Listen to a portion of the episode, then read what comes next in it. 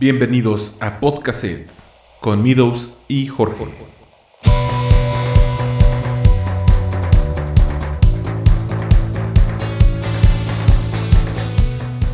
Bienvenido público en general a un nuevo proyecto que se llama Podcaset. ¿Por qué Podcaset? Porque yo soy amante de la tecnología de antes y yo viví la transición de lo de antes a lo de ahora. Soy de los afortunados que me ha tocado vivir ambas partes. Para este proyecto quiero presentarles a un amigo que conozco desde hace muchos años, que estudié la carrera de Ingeniería en Comunicaciones y Electrónica con él, ahí en la ECIME del IPN, y que siempre platicamos, siempre estamos comentando sobre nuestras opiniones del mundo, de la tecnología, de los avances. Entonces se dan muy buenas conversaciones y en esta ocasión pues quiero abrir el micrófono, queremos abrir el micrófono para dar nuestra opinión y montarnos a este proyecto de podcast que es lo de hoy, es de lo que está lleno los sistemas de streaming, eh. Entonces, pues somos uno más en este, en este mundo tecnológico. Entonces, déjenme presentarles. Él se llama Jorge. Jorge, ¿cómo estás? Eh, Néstor, ¿qué tal? Excelente. Emocionado de comenzar este nuevo proyecto. Qué bueno. Eh, platícanos, ya introduje que estudiamos Ingeniería en Comunicaciones y Electrónica, pero ¿cómo te describirías tú eh, a esta audiencia que nos está escuchando? Eh, ¿Quién eres? ¿Qué te gusta? ¿Cuál es tu idea, tu filosofía de vida, por decirlo así? Ok, eh, bueno, pues mi nombre es Jorge. Eh, tal como mencionas, estudié Ingeniería en Comunicaciones y Electrónica. Eh, me fascina la tecnología, precisamente por eso mi carrera. Me dedico al desarrollo de software, aunque mis intereses en cuanto a la tecnología no se limitan nada más a este campo. Todo lo nuevo que surge, me gusta probarlo, explorarlo, saber en qué se podría aplicar y cómo podría ayudar a mejorar las vidas de todos, ¿no? Que al final es el propósito de la tecnología, eh, facilitarnos la vida o mejorar nuestra calidad de vida. Y pues yo creo que en cuanto a tecnología me interesa sobre todo eh, lo que se pueda aplicar al trabajo, pero también al entretenimiento. Y pues tal como lo mencionas, eh, me tocó vivir la transición, así que recuerdo los días antes de, de que estuviera todo, todo lo que actualmente tenemos presente, ¿no?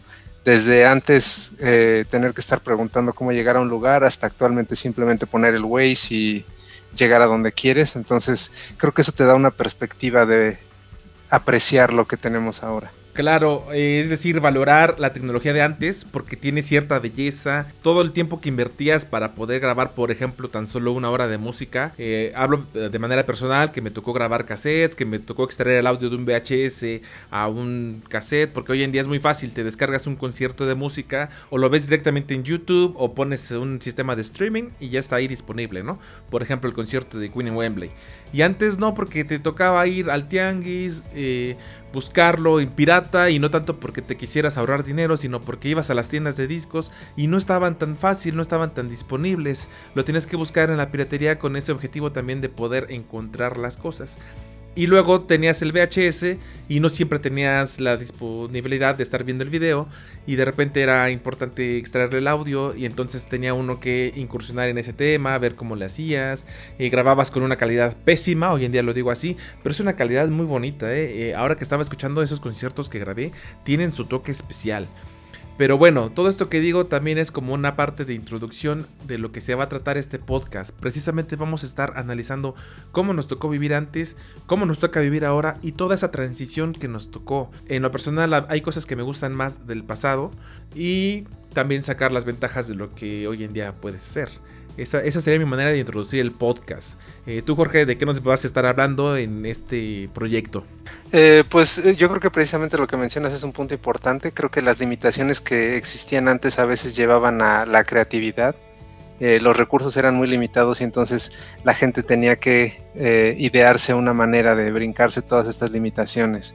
ya fuera utilizando algún tipo de hosting gratuito, de dividir archivos, eh, programas que existían antes para simplemente bajar una canción por partes porque eran demasiado complicado y todo eso. Entonces, yo creo que sería interesante tomar esa perspectiva de evaluar cómo ha evolucionado eh, determinados tipos de tecnología o, aplicaciones eh, para ver no solo el camino que han recorrido, sino también lo que podrían ofrecer a futuro, una vez que el, por así decirlo, los recursos de hardware alcancen las ideas. Sí, esas limitantes que se tenían antes, muy importante, y que a veces las generaciones de hoy no dimensionan lo que significa. Porque de pronto te dicen, ¿por qué no te descargabas esa música, no? Y no se dan cuenta que las velocidades de internet eran lentísimas. Por ejemplo, descargarte una hora de música te llevaba tres horas. O a veces tenías que dejar de una noche anterior hasta el día siguiente descargando un videojuego, por ejemplo. Hoy en día en Xbox te descargas 4 GB en 20 minutos, media hora, ¿no? Porque aparte está optimizado. Sí, claro, así es. Y, pues bueno, también por ejemplo, eh, antes había muchas cosas que eran prácticamente de nicho, ¿no? Eh, me refiero, por ejemplo, en, mi juventud me gustaba mucho la máquina de baile y conseguir canciones de esa máquina antes de que el K-pop fuera la sensación que es ahora, antes de que siquiera el término K-pop se aplicara, era todo, era toda una travesía eh, para intentar conseguir estas canciones, porque no todas las personas conocían a los artistas, eh, los buscabas en internet y lo que te salían eran páginas en otros idiomas donde realmente no, no podías encontrar eh, lo que buscabas, era antes del tiempo de YouTube y demás. Básicamente todo ese tipo de música se, iba filtrando a través de pequeñas comunidades que se hacían en torno a cosas como MySpace o, ah, o, sitios de ese tipo, ¿no? Donde pequeños grupos de fans se juntaban y empezaban a intercambiar el poco material que había existente. Sí, y con eso tocas un punto importante que me viene ahorita a la mente, que hay cosas que las nuevas tecnologías eliminaron de lo de antes. Porque, por ejemplo, a mí me gusta coleccionar música de Queen. Especialmente conforme ya obtuve las canciones más populares, me fui yendo con los álbums. Cuando ya los tuve todos, me fui yendo con demos y luego con conciertos. Y todo ese material lo encontrabas en el Chopo, por ejemplo, que es un tianguis en la Ciudad de México.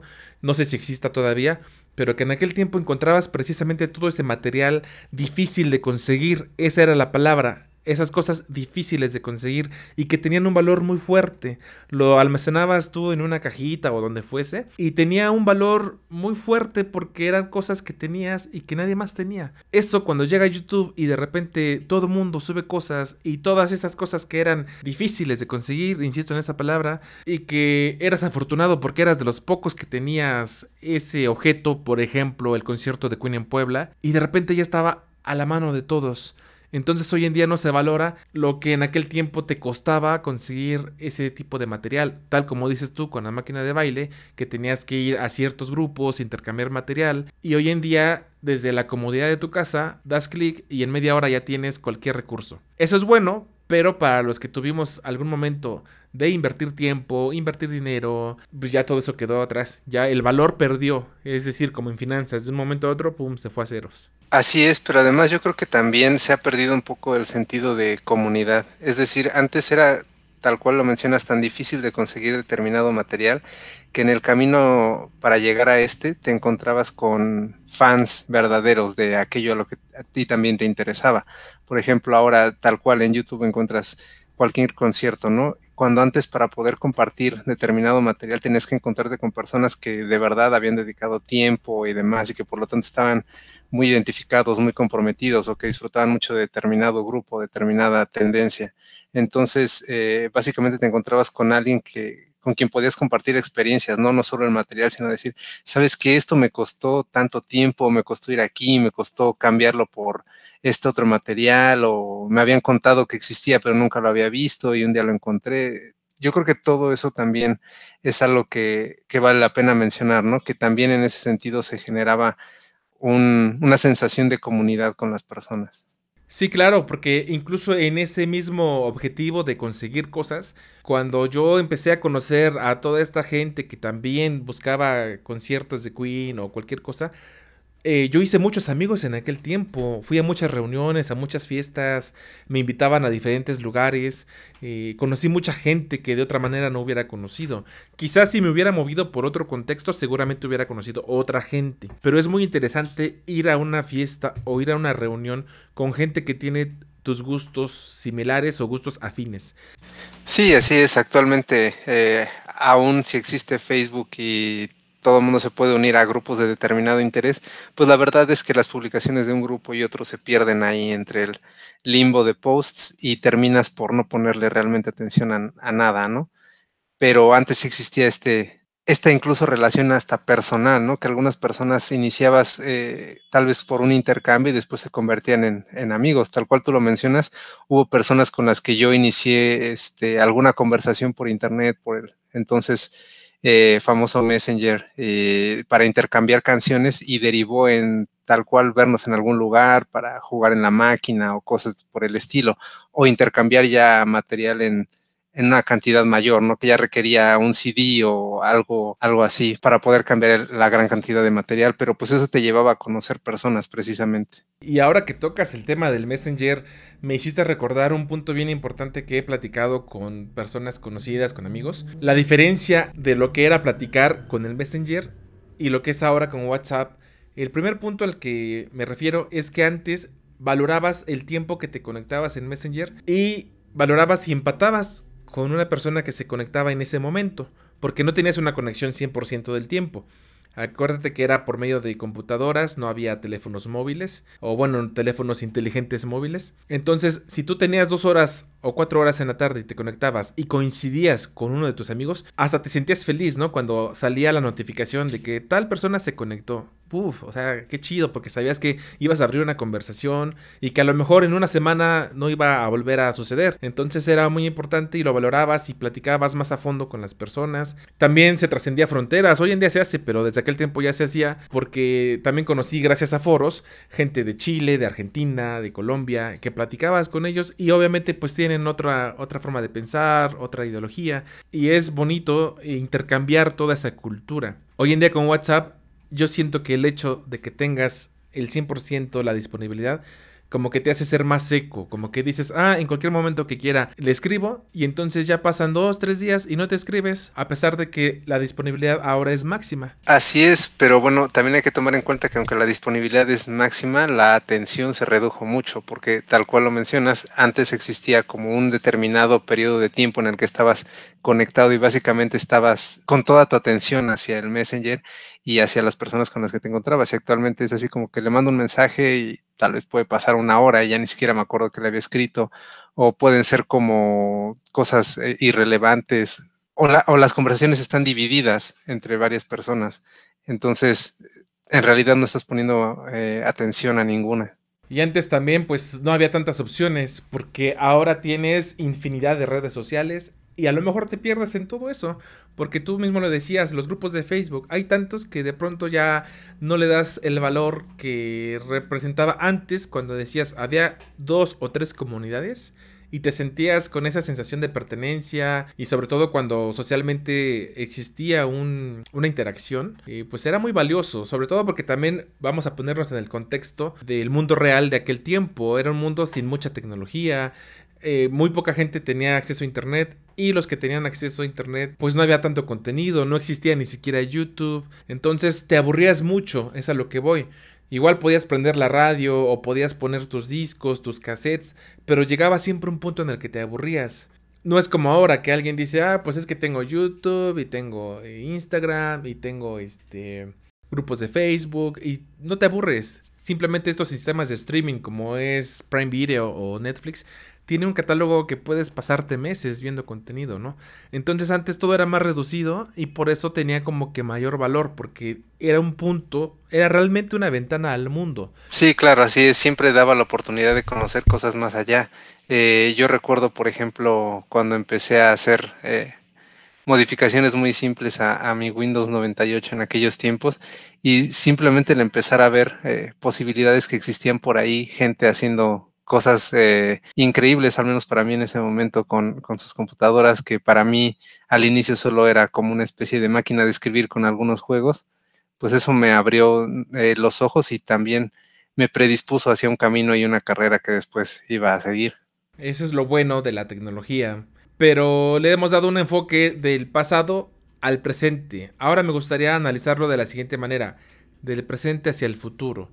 Creo que este crecimiento que viene desde antes es exponencial, de tal manera que nos estamos encontrando de ahora hacia los siguientes 10 años con un crecimiento que ya ni siquiera alcanzamos a dimensionar. Al menos yo ya no alcanzo a dimensionar a veces. De repente dicen el futuro es hoy y cuando volteo digo no, el futuro fue ayer, parece. porque hay cosas que ya se me van de las manos, que algo que creí que apenas iba a llegar resulta que ya tiene dos años implementado. Eh, ya me pierdo, es lo que me pasa a mí, no sé si a ti, que ya me estoy perdiendo yo en este avance tecnológico.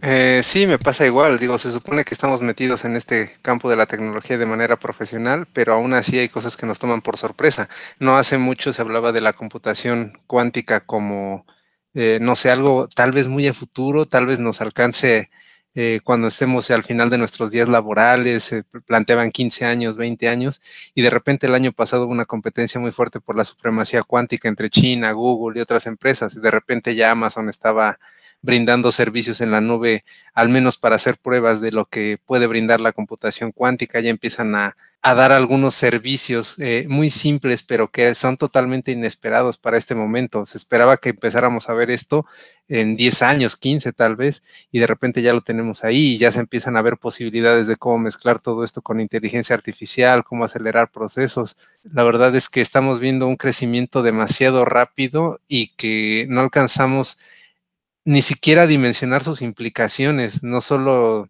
desde el punto de vista de comodidades que pueden traer o de cambios, sino también el impacto que podría llegar al mundo laboral. Sí, al mundo laboral y a la vida diaria. Porque yo recuerdo como hace como tres años compré la bocina de Google precisamente como por curiosidad y también aprovechando que no estaba muy cara, al menos en lo que yo tenía pensado. Es decir, antes de comprarla, si me hubieran preguntado cuánto pagas tú por una bocina inteligente, pues yo se hubiera dicho varios miles de pesos.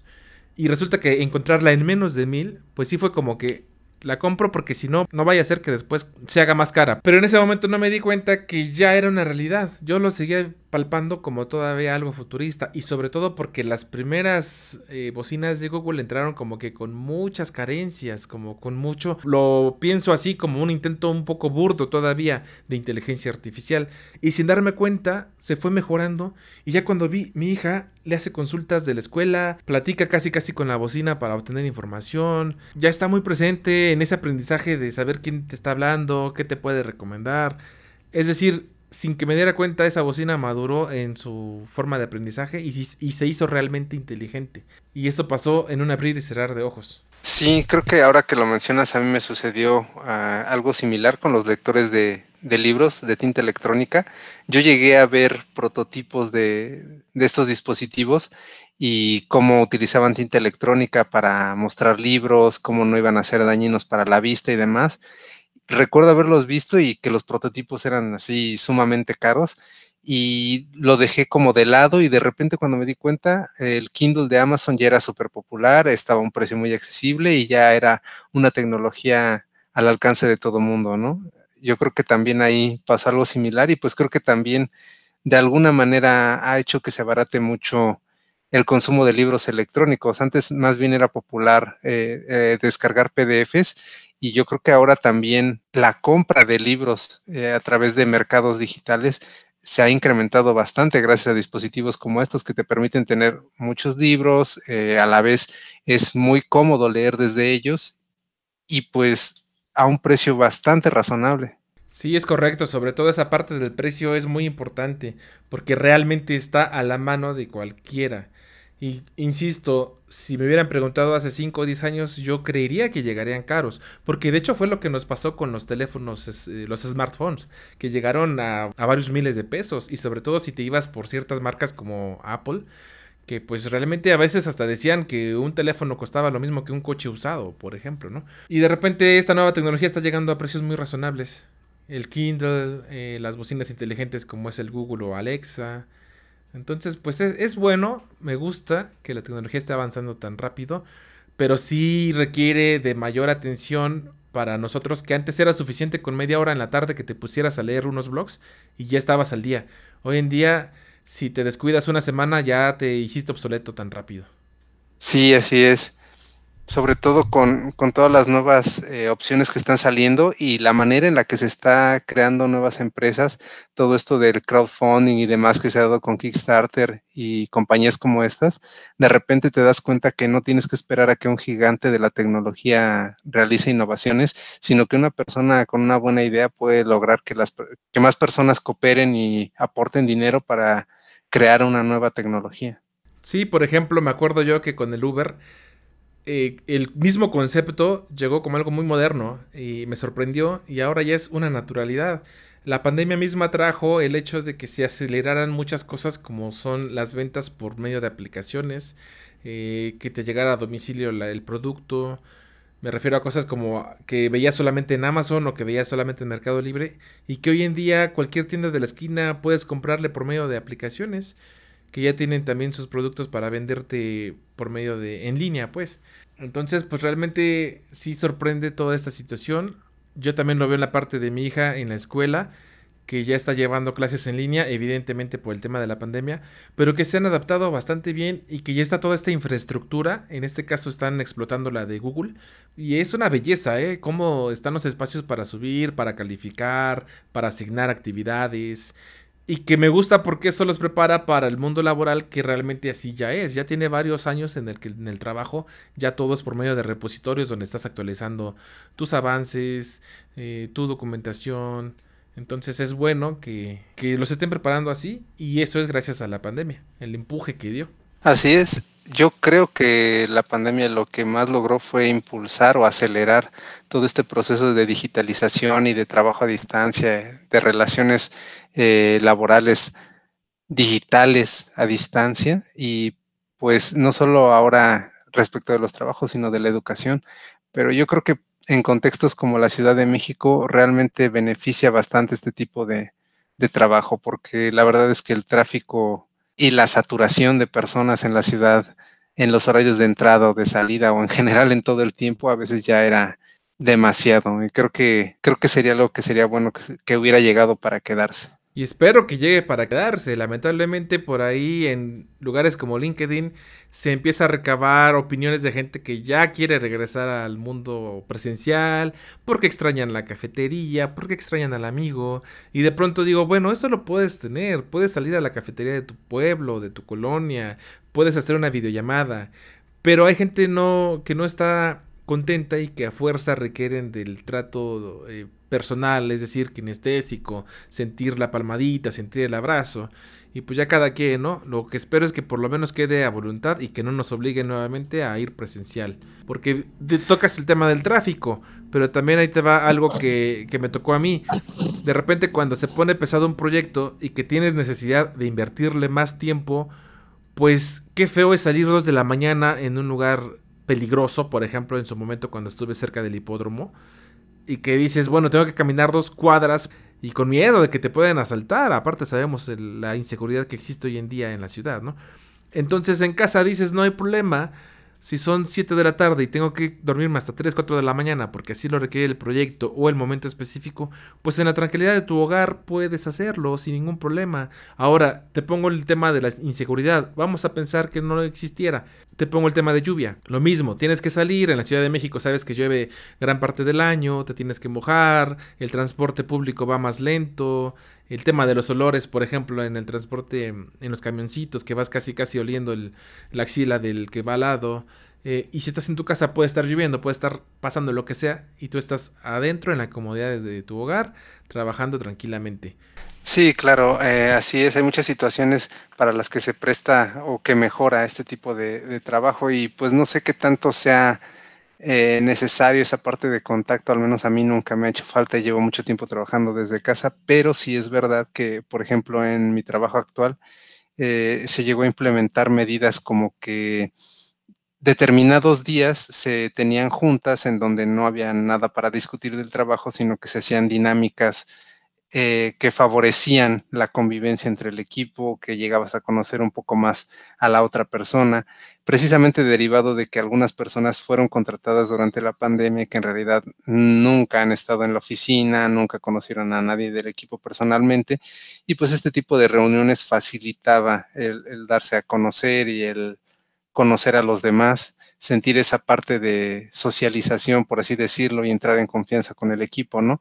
Que no sean solo un, avatar en, la computadora y con los que discutes cosas muy puntuales del trabajo. Que siendo sinceros, para mí no hay ningún problema, pero para quien no, pues también está esa opción. Sí, es importante este, todo eso que comentas, porque al final se pueden subsanar todas esas necesidades que se tenían cuando ibas presencial ahora que estás remoto. Ahora, en ese tema quiero comentar un punto importante. Recientemente estaba viendo documentales de lo que le llaman nómadas digitales.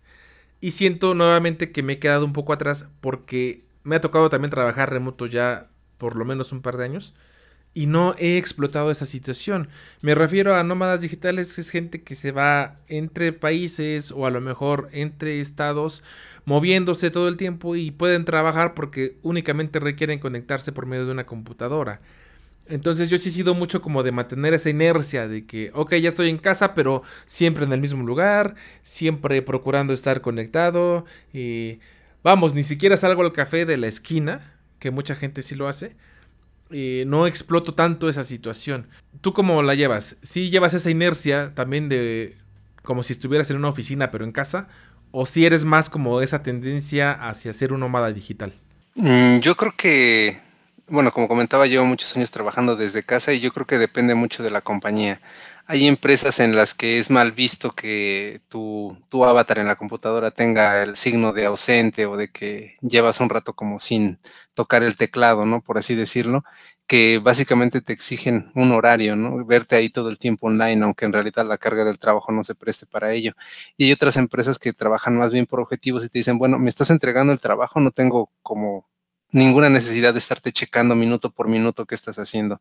Entonces, eh, pues me he adaptado, ¿no? En el caso de empresas que sí me exigen más el horario, pues tratar la casa como si fuera la oficina, ok, es más cómodo porque estoy trabajando desde casa y no tengo que moverme, pero pues estoy ahí en el horario. Y en otras en que ha sido más por objetivos, pues sí, de repente si ya terminé lo que estoy haciendo, a lo mejor me da tiempo de ir al súper, me da tiempo de hacer algo más.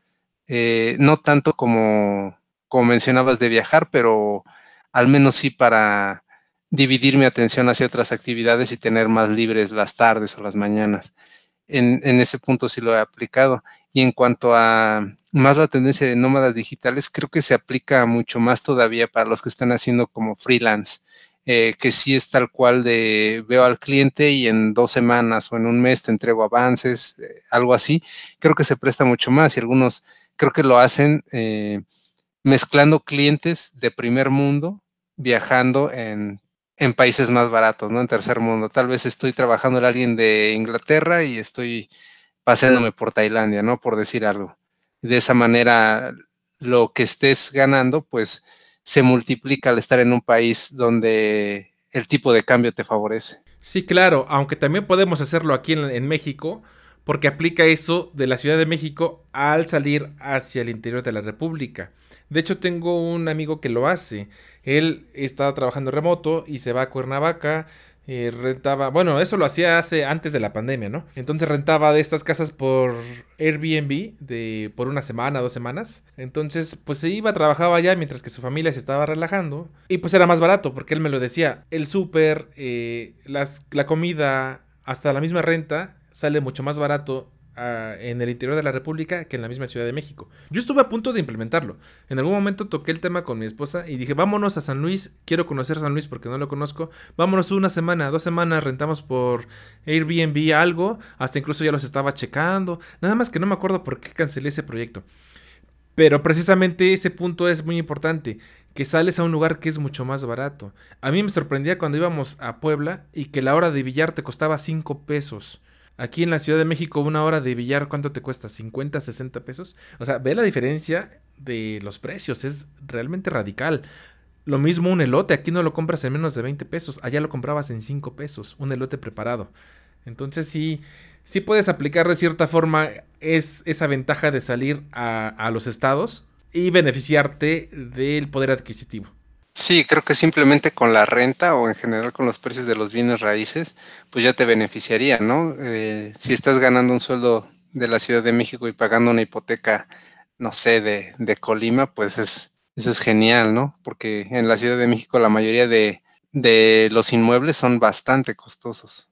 Tanto comprarlos como rentarlos.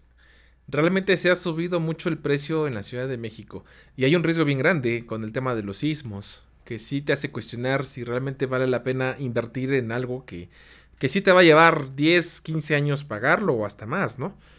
Ese es un tema muy delicado que a lo mejor ya estaremos hablando en algún episodio futuro. Y bueno, pues ¿qué más? ¿Algún comentario que quieras agregar? Mm, no, pues nada más allá de comentar que, la tecnología siempre, siempre va a estar presente en nuestras vidas, siempre va a tener posibilidades para beneficiarnos, pero también puede existir también eh, aplicaciones negativas, como para todo. Es una herramienta que se puede aplicar en cualquier sentido y pues tratar de, analizarlo con cautela, cuáles son las posibilidades para ambos sentidos. Y pues bueno, de esto vamos a estar hablando, así como hoy que les introdujimos un poco de en esta conversación, esa es la idea de este proyecto, Podcaset. Vamos a estar viendo varios ángulos de la tecnología antigua, la, la tecnología nueva, de lo que viene, que hay cosas que ya están aquí, hay cosas que vienen, como por ejemplo los coches que se manejan solos eh, o los drones que te entregan eh, comida a domicilio, pues es una realidad solo en algunos lados pero muy pronto llegará a cualquier parte, ¿no? Entonces, esta es la idea de este podcast, estar conversando, estar platicando, debatiendo y analizando cómo es el mundo ahora y cómo se está transformando a esta velocidad tan impresionante. Sí, así es, y pues esperar los avances que nos alcancen y que lleguen. Nos vemos primero en, en primer mundo y luego nos llegan a nosotros, así que ver también cuáles serán las implicaciones para nuestro contexto en específico, ¿no? Es correcto. Entonces, pues ya, ya les platicaré cuando pida mi pizza y me llegue por medio de un dron. Nos vemos en un siguiente episodio. Muchas gracias, Jorge, por esta conversación y espero que tengamos muchas en este proyecto. Gracias a ti. Excelente platicar contigo.